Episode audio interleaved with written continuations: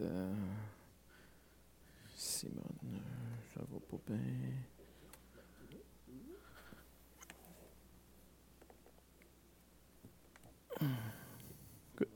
On devrait être bon.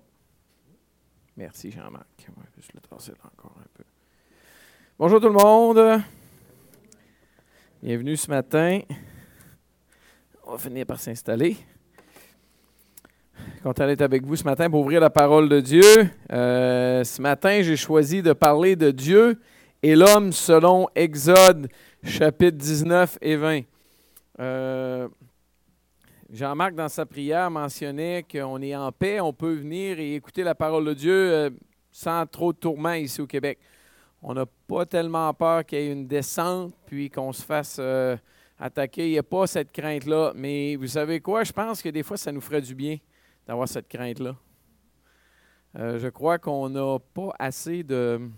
En anglais, on dit eagerness, là, juste, euh, un désir intense. Là. C'est comme un petit bébé qui veut du lait, puis qui braille.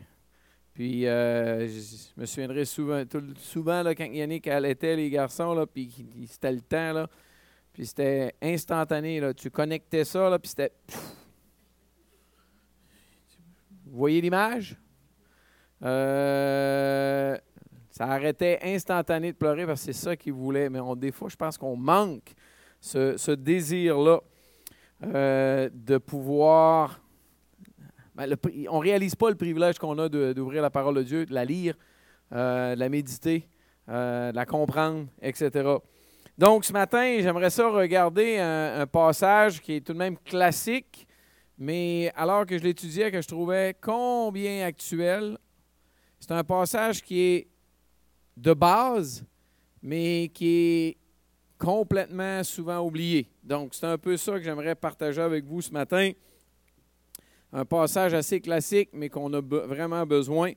Et 19 et 20, on ne va pas tout lire les versets des deux chapitres, mais le- au chapitre 19, j'ai appelé ça Dieu qui prépare son peuple à recevoir son message. Et j'aimerais ça qu'on puisse aller lire euh, chapitre 19, les versets 1 à 6. Donc, de Exode, chapitre 19, au verset 1. Le jour même du troisième mois après leur sortie d'Égypte, les Israélites arrivèrent au désert du Sinaï. Partis de Réphidim, ils arrivèrent au désert du Sinaï et campèrent dans le désert. Israël campa là, vis-à-vis de la montagne. Moïse monta vers Dieu et l'Éternel l'appela du haut de la montagne en annonçant Voici ce que tu diras à la famille de Jacob, ce que tu communiqueras aux, Israélites. Vous avez vu ce que j'ai fait à l'Égypte et la façon dont je vous ai porté sur des ailes d'aigle et amené vers moi. Maintenant, si vous écoutez ma voix et si vous gardez mon alliance, vous m'appartiendrez personnellement parmi tous les peuples, car toute la terre m'appartient. Vous serez pour moi un royaume de prêtres et une nation sainte. Voilà les paroles que tu diras aux Israélites. Donc, la première partie, moi, j'ai intitulé ça Le peuple de Dieu qui arrive au mont Sinaï. Euh, texte qu'on connaît tout de même. Puis là, il mentionne une montagne. Euh, c'est même intéressant. Il semble que la montagne en question, c'était une montagne qui était bien connue. Si euh, je vous parle, je ne sais pas moi, euh, de la place, faut que pour mes auditeurs, ça, ça sonne quelque chose, sinon il faut que je donne plus de détails. Et c'est un petit peu ça que Moïse est en train de faire, c'est que les gens connaissaient la place. Si je vous dis, OK, on va à l'église, bien, vous autres, vous savez qu'on vient ici. Je n'ai pas besoin mais de, trop spécifier. Mais si je suis à Montréal en train de parler à des gens, on se réunit à l'église, ils vont dire quoi? Quelle église? Euh, mais cette montagne-là était tout de même bien connue. En fait, cette montagne-là était appelée Horeb. Euh, si vous voulez regarder juste au chapitre 3, mais je vous le lis. Moïse faisait paître le troupeau de, son, de, Jéthro, son beau-père, sacrificateur de Madian, et il mena le troupeau derrière le désert et vint à la montagne de Dieu à Horeb. La montagne qui est en train de, parler. L'ange de l'Éternel lui apparut dans une flamme de feu. Et on croit que l'ange de l'Éternel, c'est Jésus lui-même. au milieu d'un buisson. Moïse regarda et voici le buisson était tout en feu et le buisson ne se consumait point. Vous connaissez l'histoire? La montagne. Euh, petit peu plus tard dans l'histoire, Jétro, le beau-père, ben, en fait, juste avant ce qu'on vient de lire, Jétro, le beau-père de Moïse, avec les fils et la femme de Moïse, vint au désert où il campait, à la montagne de Dieu. Donc, tu sais, quand il parle de la montagne, il parle de Horeb, il parle de la montagne de Dieu. Plus tard, l'apôtre Paul, on croit qu'il va aller justement là. Après sa conversion, euh, on peut même le voir dans Galate, on n'ira pas le lire, mais après sa conversion, l'apôtre Paul, il va partir. Puis on croit qu'il est allé comme relire l'Ancien Testament qu'il connaissait probablement une grande partie par cœur, mais les relire avec le Saint-Esprit. Relire avec Jésus dans l'équation. Puis il a dû passer quelques années là à, à faire des wow, puis à comprendre bien les choses. Euh, donc, pourquoi je, commençais avec ce petit détail-là? Bien, je pense qu'il est important euh, pour nous mettre dans le contexte. Donc, Moïse euh, est là, le peuple de Dieu arrive au Sinaï à la montagne. Et là, Moïse est choisi pour parler pour Dieu. Euh, si vous, on va voir au chapitre, 3, au chapitre 19, verset 3. Euh, ben, regardez avec moi, on va vous le relire. Moïse monta vers Dieu et quoi? L'Éternel l'appela du haut de la montagne en annonçant Voici ce que quoi tu diras à la famille de Jacob et ce que tu communiqueras aux Israélites. Euh, c'est Dieu qui a choisi Moïse. Et vous savez, Dieu fait souvent ça. Dieu va choisir quelqu'un pour parler pour lui. Dieu pourrait se révéler à tout le monde, mais Dieu choisit les êtres humains. C'est Dieu là, qui le choisit pour parler à son peuple. Puis là, il dit, voici ce que tu diras à la famille de Jacob. Jacob, c'est qui? Un autre nom que partait Jacob? Israël. Pour ça qu'il dit à la famille de Jacob, aux Israélites. La famille euh, de ben, Jacob, c'est Israël. Puis là, il va lui dire quelque chose super important. Vous n'oublierez pas. Verset 4. Vous avez vu ce que j'ai fait à l'Égypte et la façon dont je vous ai porté sur des ailes d'aigle et amené vers moi. Ouais, mais là, ça fait-tu bien longtemps de ça? Fait-tu bien longtemps de ça? On l'a lu. Puis j'ai lu six versets, donc vous me trouviez, ça fait combien de temps? Trois mois, exactement. Écoutez, là, il y a, trois mois, il s'est passé des, belles grandes choses. Oui? Est-ce que vous vous êtes souvenez un petit peu de l'histoire? Israël était esclave en Égypte depuis combien d'années à peu près? 400 ans.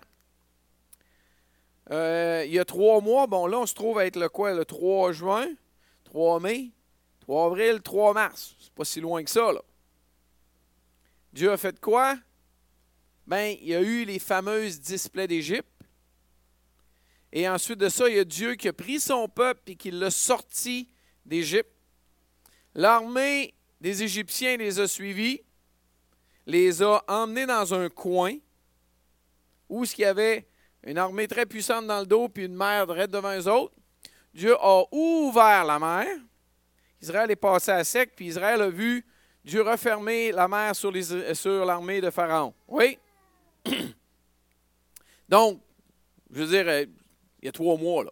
Ça fait pas si longtemps que ça, en comparé de toute leur vie d'esclavage en Égypte, puis la vie de leurs ancêtres. 400 ans, c'est quelques générations. Donc Dieu est en train de lui dire quoi? Oubliez pas. Oubliez pas ce que j'ai fait. Comment je vous ai fait sortir de là, puis comment je vous ai protégé. Je vous ai emmené comme sur des ailes d'aigle. C'est une belle image. Euh, au verset 5, il lui dit quoi? Il rajoute Maintenant, si vous écoutez ma voix. Premier point, écoutez ma voix. On a de la misère à écouter Dieu. Pourtant, il nous, a révélé sa parole. Tantôt, je trouvais tellement à propos la prière de Jean-Marc, mais je pense qu'on aurait besoin de persécution. On la veut pas, la parole de Dieu. On l'écoute pas beaucoup.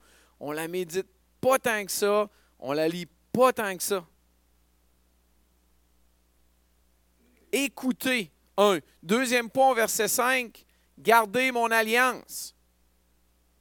Gardez là, ça veut dire checker.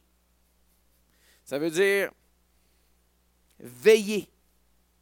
Puis mon alliance, il est juste sur le bord de nous la donner. C'est ce qu'on va voir dans- un instant au chapitre 20. En fait, c'est les dix commandements. Il y en a d'autres, mais ça, c'est la base. Donc, qu'est-ce qu'on dit? Le peuple de Dieu arrive au Sinaï, puis là, il arrive à une montagne, puis Dieu choisit Moïse pour parler à son peuple.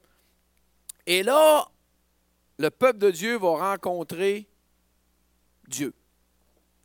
Euh, il va littéralement rencontrer Dieu. J'aimerais ça qu'on lise quelques autres versets. Chapitre 4, euh, toujours 19, verset 14, OK?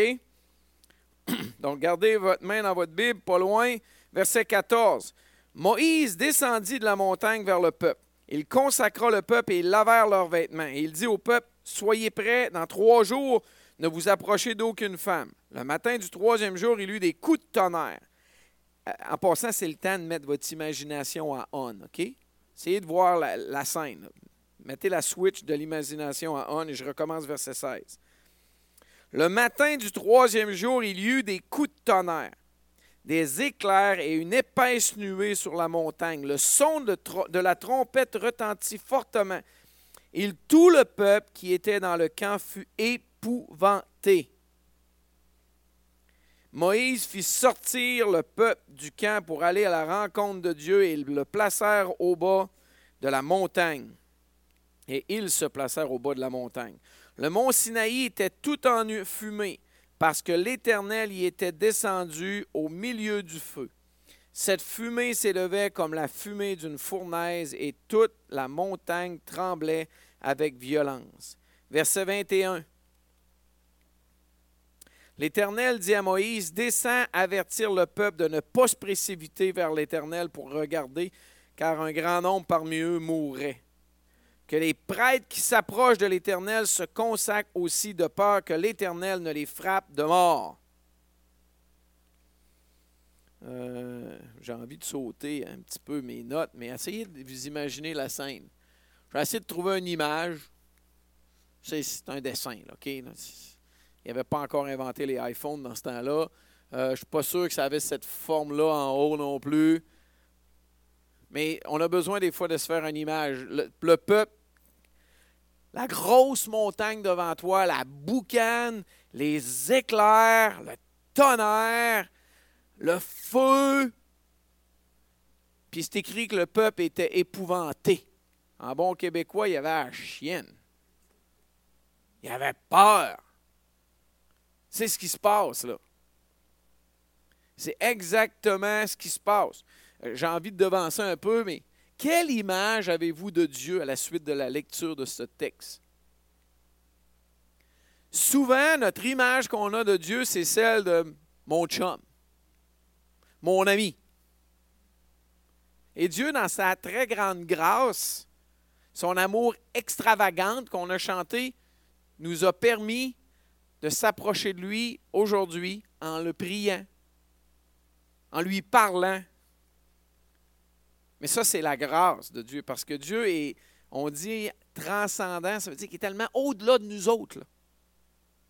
Et je crois que Dieu nous a laissé ce texte-là pour nous aider à garder les pendules à l'heure, à mettre les choses comme elles se doivent.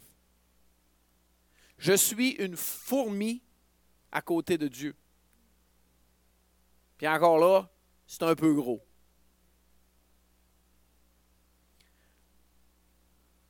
La fourmi est trop grosse. On s'imagine. Ah, je vais parler à Dieu, là. Ah, il est un peu grand. Non, non, non, non. Quand tu penses que c'est grand, là, mets ça à l'exposant 20. Euh, on a de la misère à saisir cette vérité-là, que Dieu est très, très, très, très grand, au-delà de qui je suis. Et là, mon point, le peuple de Dieu rencontre Dieu.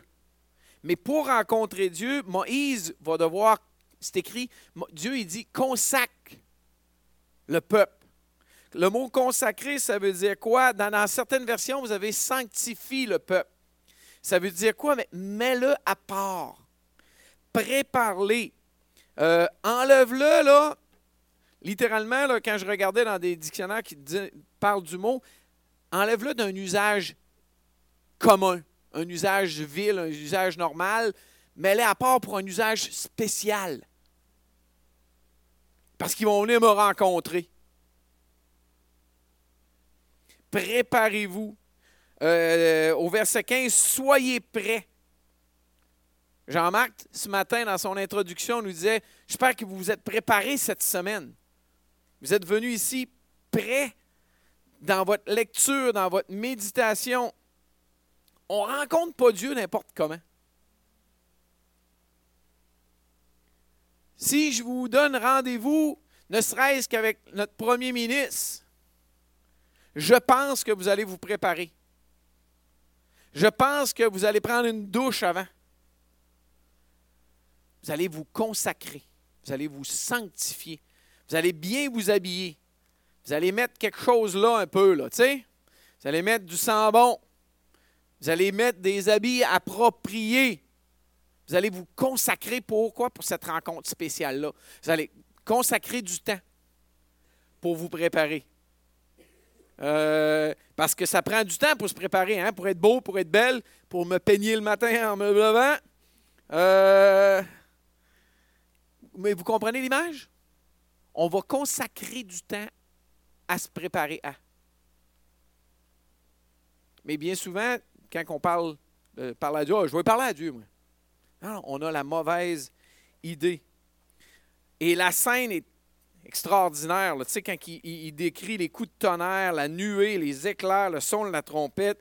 Quand je parle de tonnerre, j'ai toujours une image avec Yannick en tête une fois qu'il nous est arrivé. On est à Owen Sound en Ontario, euh, à Parole de vie en Ontario. Puis, euh, tu un été qui fait hyper chaud, une nuit d'été, il fait super chaud, toutes les fenêtres sont ouvertes. Puis, dans le milieu de la nuit, il y a un coup de tonnerre. Yannick a levé des airs sur le lit à plat. Elle, m'a pogné de même, OK? J'ai eu besoin de sept points de suture. Non, c'est pas vrai. Euh, mais un coup de tonnerre. Euh, vous avez, vous avez déjà entendu un coup de tonnerre vraiment proche, là? Qu'est-ce que. Ça inspire le respect. C'est à peu près la seule chose que je peux dire. Quand le tonnerre est proche, tu vois l'éclair, puis en même temps, ça badagne. Là la puissance qu'il y a là, là. Mais ça nous aide un petit peu à saisir Dieu. Puis je pense que c'est exactement ce que Dieu voulait dire à son peuple. Et le résultat, c'est que le peuple, il pogne un peu le message. C'est écrit, ils sont épouvantés. Et comme si ce n'était pas assez, là, il décrit une première fois, et au verset 18, il recommence, il redit la même chose. Le mont Sinaï était tout enfumé parce que l'Éternel, Yahweh, était descendu au milieu du feu. Cette fumée s'élevait comme la fumée d'une fournaise et toute la montagne tremblait avec violence. Avez-vous l'image? J'aimerais ça reproduire ça. Ça nous prendrait 10 minutes de ça, puis je pense qu'on retournerait chez nous lire notre Bible. Puis on la lirait avec attention. Ça nous ferait du bien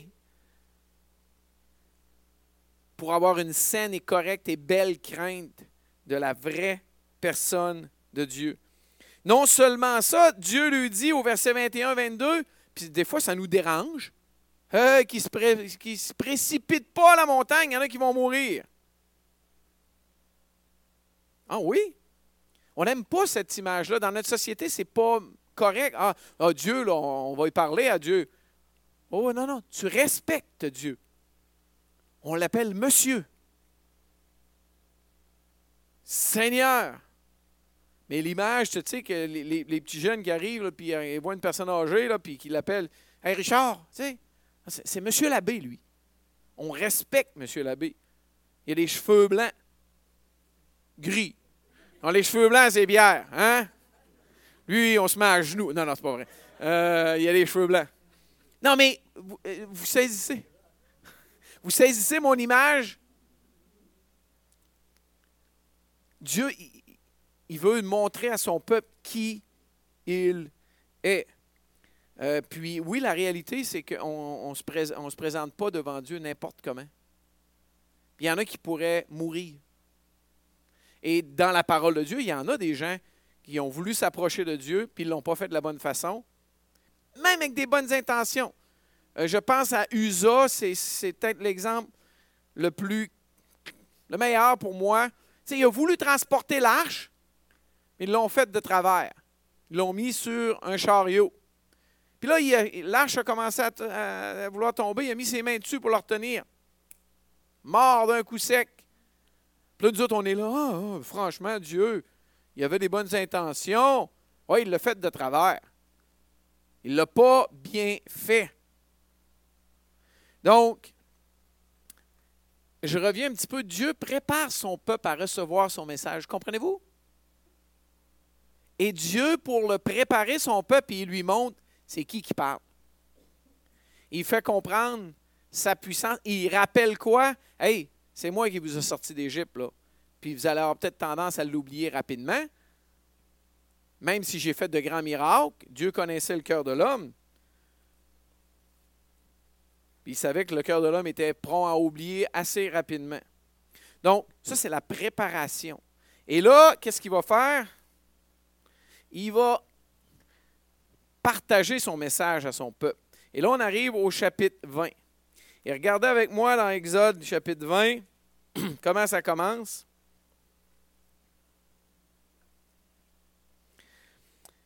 Il y a un mot que je trouve intéressant. En fait, j'ai appelé ça alors.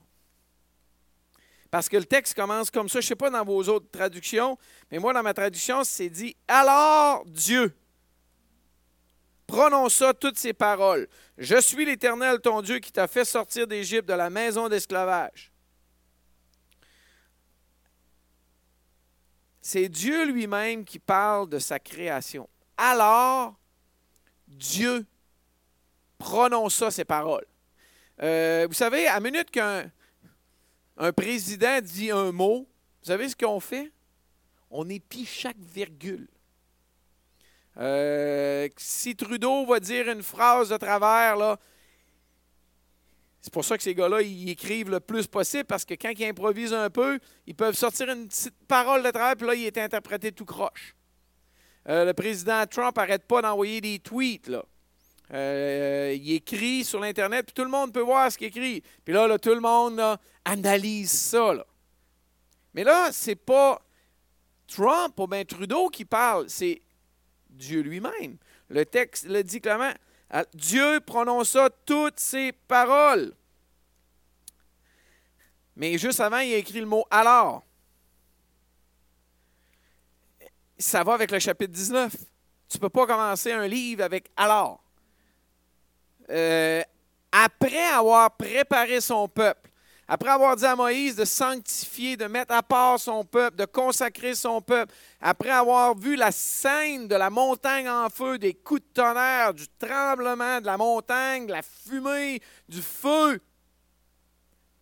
Dieu, je pense qu'il dit, OK, là, ils sont prêts à comprendre, c'est moi qui parle. L'Éternel est en train de vous parler. L'Éternel est en train de me parler. L'Éternel est en train de parler directement au peuple d'Israël puis de lui donner ses commandements, ses ordonnances, son alliance.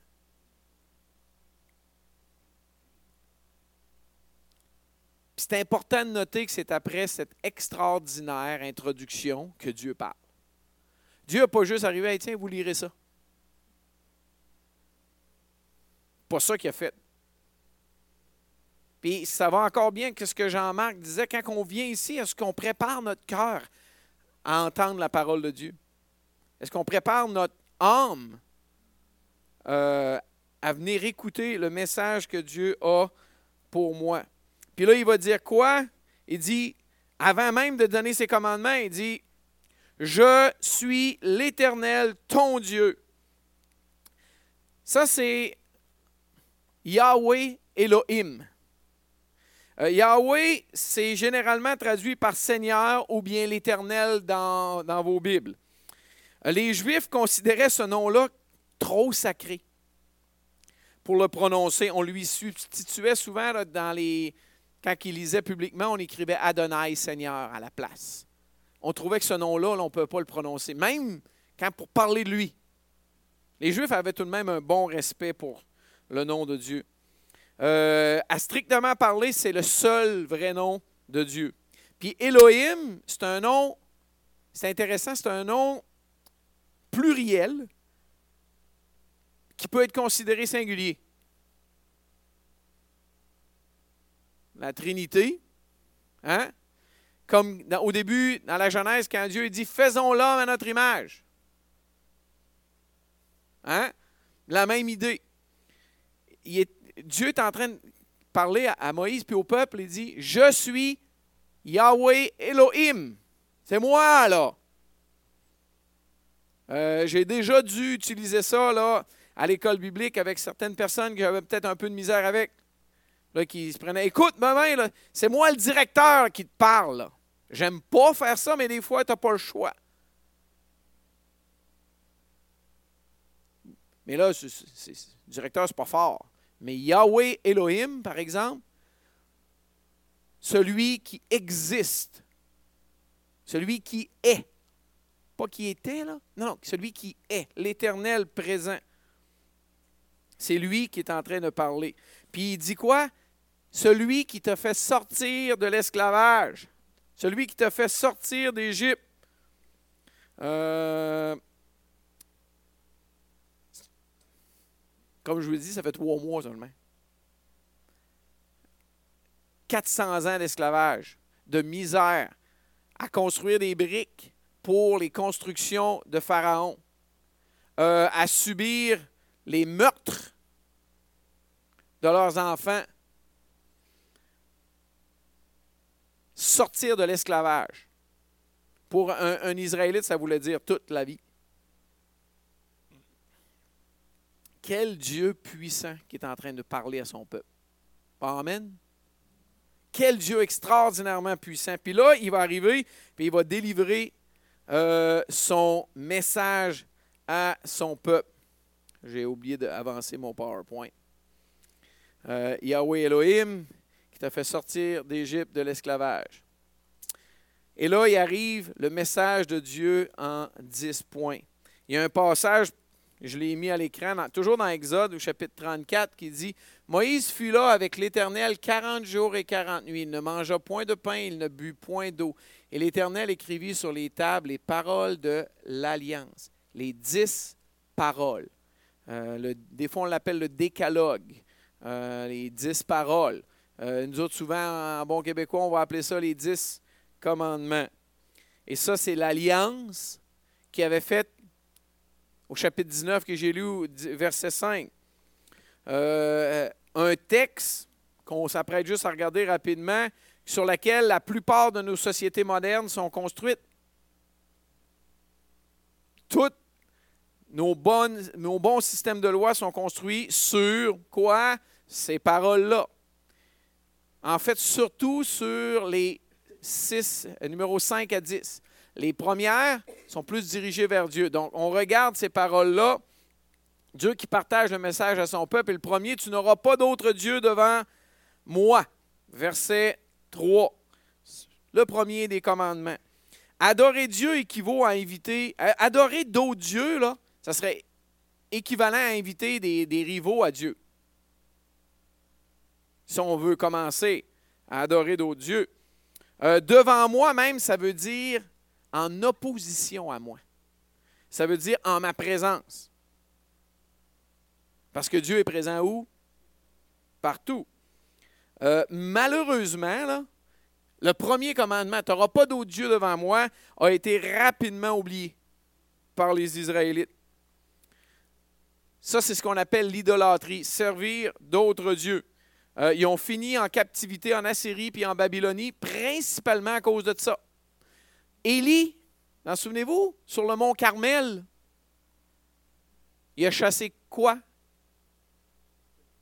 les prophètes de Baal et les prophètes d'Astarté. Je pense qu'il y en avait 400 de l'un et 450 de l'autre.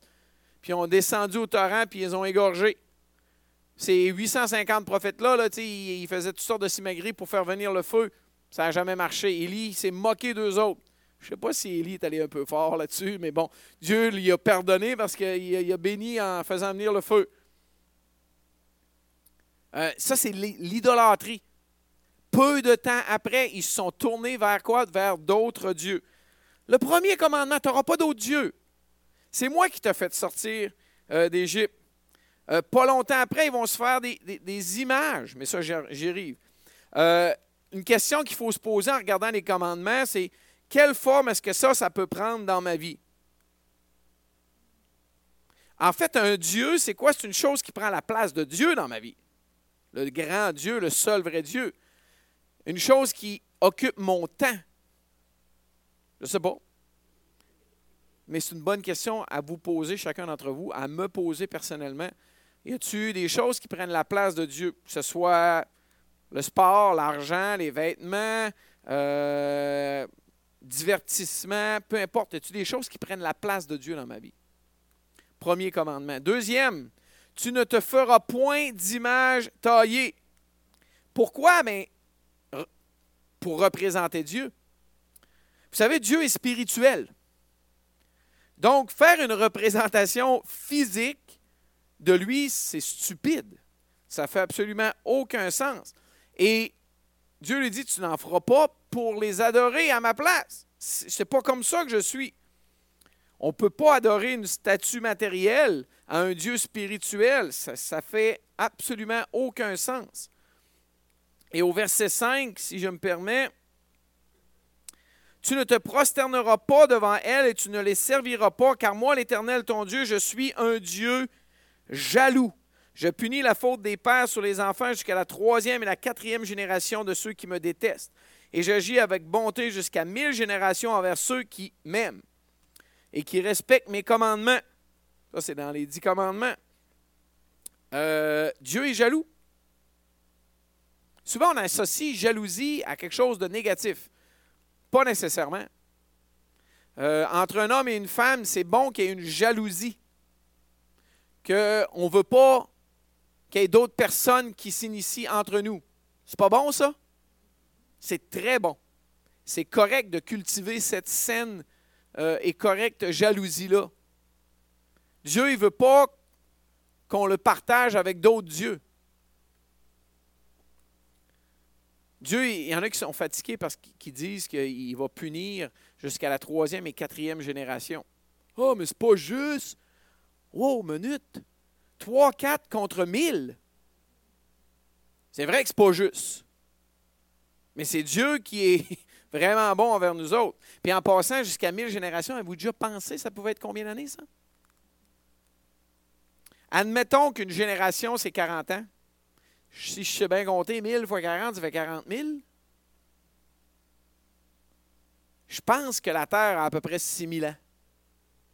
Comprenez-vous? Ça, c'est beaucoup, là. C'est plus que six fois euh, l'âge de la terre, si on veut. Donc, Dieu est très, très, très gracieux, très, très, très, très bon euh, en permettant ça.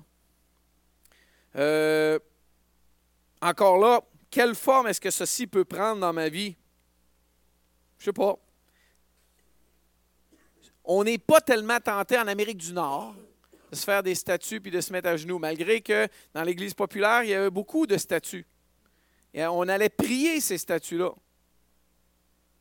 Même dans notre monde moderne, on le voit encore, rentrer dans des églises. On va le voir. Et c'est facile de tomber là-dedans. Mais ça peut être n'importe quoi d'autre. Adorer des gens plus que adorer Dieu. Euh, notre temps, notre énergie est vers des, idoles sportives ou euh, des vedettes. Des fois, je vois des gens, on voit souvent ça aux nouvelles, une personne, une personnalité qui meurt, puis il y a des gens qui en pleurent, ils n'en connaissaient même pas, c'est juste un chanteur. OK, c'est plate, oui, il a peut-être bien chanté, mais regarde, à un moment donné, ça devient de l'idolâtrie. Euh, troisième commandement, tu ne prendras point le nom de l'Éternel ton Dieu en vain. Dieu va punir les gens qui vont faire ça. C'est écrit clairement au verset 7. Pourquoi quelqu'un ferait ça? C'est stupide. Vrai? Euh, pourtant, c'est exactement ce qu'on fait partout.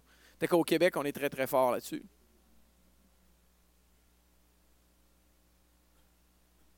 Dieu a dit qu'il ne laisserait pas impunis les gens qui prennent son nom en vain. Ben, il parlait à son peuple. Il faut se mettre dans le contexte. Euh, puis même les gens qui, à l'époque, prenaient le nom de l'Éternel en vain étaient punis de mort.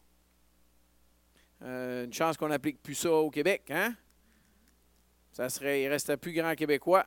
Euh, ce serait une extinction assez rapide. Mais quelle forme est-ce que ça, ça peut prendre pour moi aujourd'hui, Québécois? Mais c'est sûr qu'il faut que je fasse attention parce que j'entends constamment ça. Puis des fois, quand on se fâche, soyons honnêtes, on peut avoir tendance à faire et dire des choses ou même à penser des choses qui ne seraient pas correctes. Parce qu'on entend juste ça tout autour de nous autres. Quelle forme ça peut prendre? Être jaloux du nom de Dieu, du, nom que les gens utilisent tout autour de moi. Avoir le réflexe de dire de quoi, puis je, regarde, j'ai besoin de m'améliorer à ça. Et honnêtement, tristement, les musulmans sont beaucoup meilleurs que nous autres à ça. Si quelqu'un utilise le nom de leur prophète en vain, là, c'est la fin du monde. À quelque part, on devrait peut-être prendre un peu plus exemple sur ça. Puis être un peu jaloux du nom de notre Dieu, celui-là qui est mort à la croix pour nous autres. Pas d'amène à ça?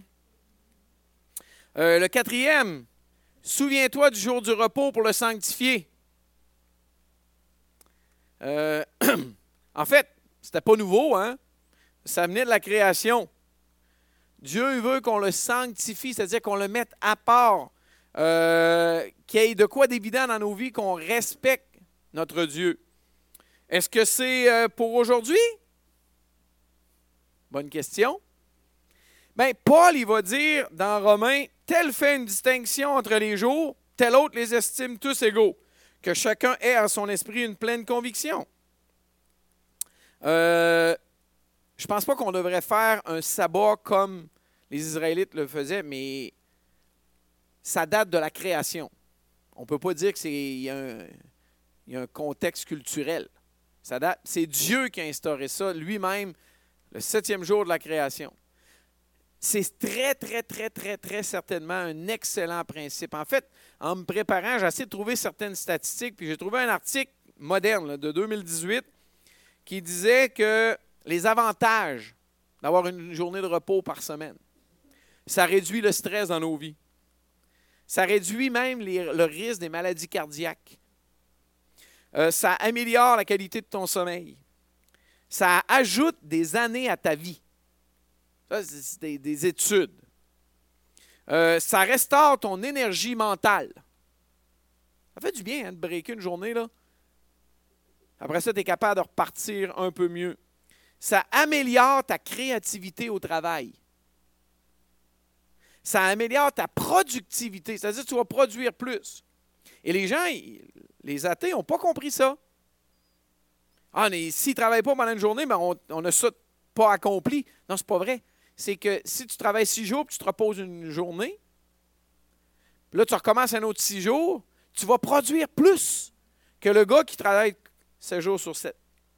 Il va en produire plus. Peut-être pas au début, mais c'est sûr et certain. Ça, c'est n'est pas des chrétiens qui, ont écrit ça. C'est juste des statistiques et des études qu'ils ont faites. Ils disent même que ça améliore ta mémoire à court terme, etc. Il y a, plein d'autres, j'ai choisi les plus intéressantes. Écoutez, quelle forme ça peut prendre dans nos, dans nos vies? Je pense que le principe de mettre une journée de côté par semaine dans nos vies pour arrêter, prendre un peu plus de temps avec Dieu, pas travailler, passer du temps en famille est pas important et vital. Est extrêmement important la famille va se porter beaucoup mieux si il y a une journée par semaine qu'on prend du temps ensemble. Euh, un commandement, souviens-toi du jour du repos pour le sanctifier. Puis pendant cette journée-là, tu te souviens d'où ça vient ce jour du repos-là. Etc. Donc, les quatre premiers commandements qu'on regardait, oh, déjà 11h05. Hein. Le temps passe super vite.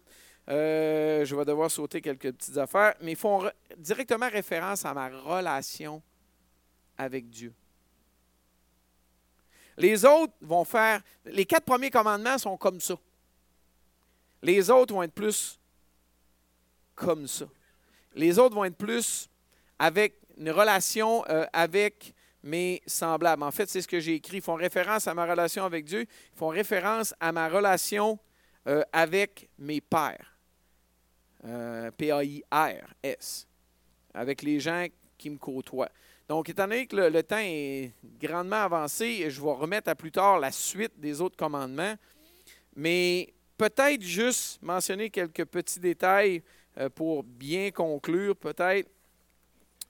La question, est-ce que c'est encore pour moi aujourd'hui?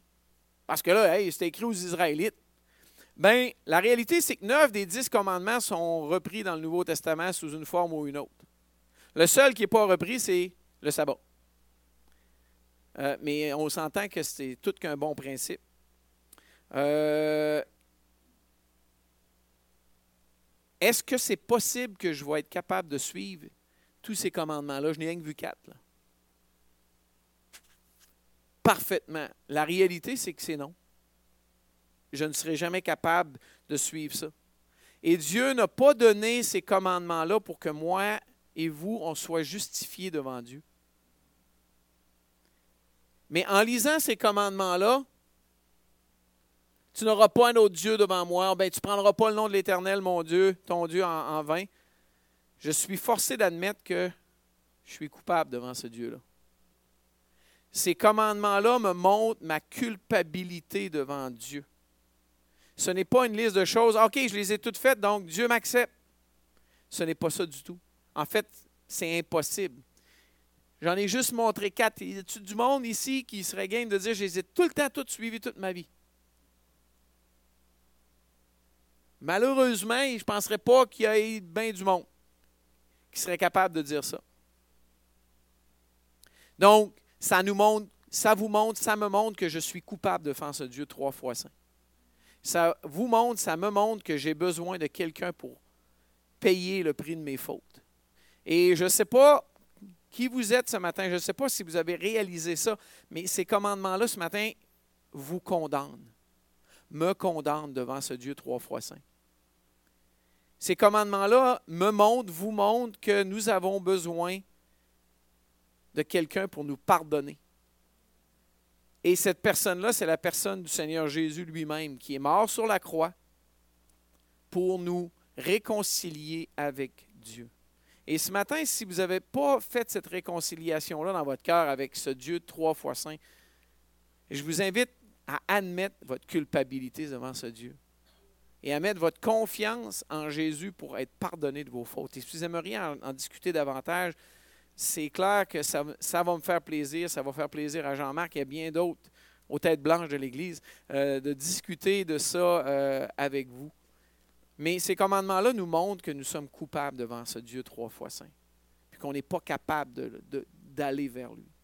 On va prier, Père, merci de ce temps qu'on a pu avoir ce matin euh, à réfléchir sur qui tu es. Seigneur, on te demande pardon parce que trop souvent on te prend à la légère. On ne réalise pas qui tu es. Toi, le seul vrai Dieu, le Dieu grandiose, extraordinairement grand.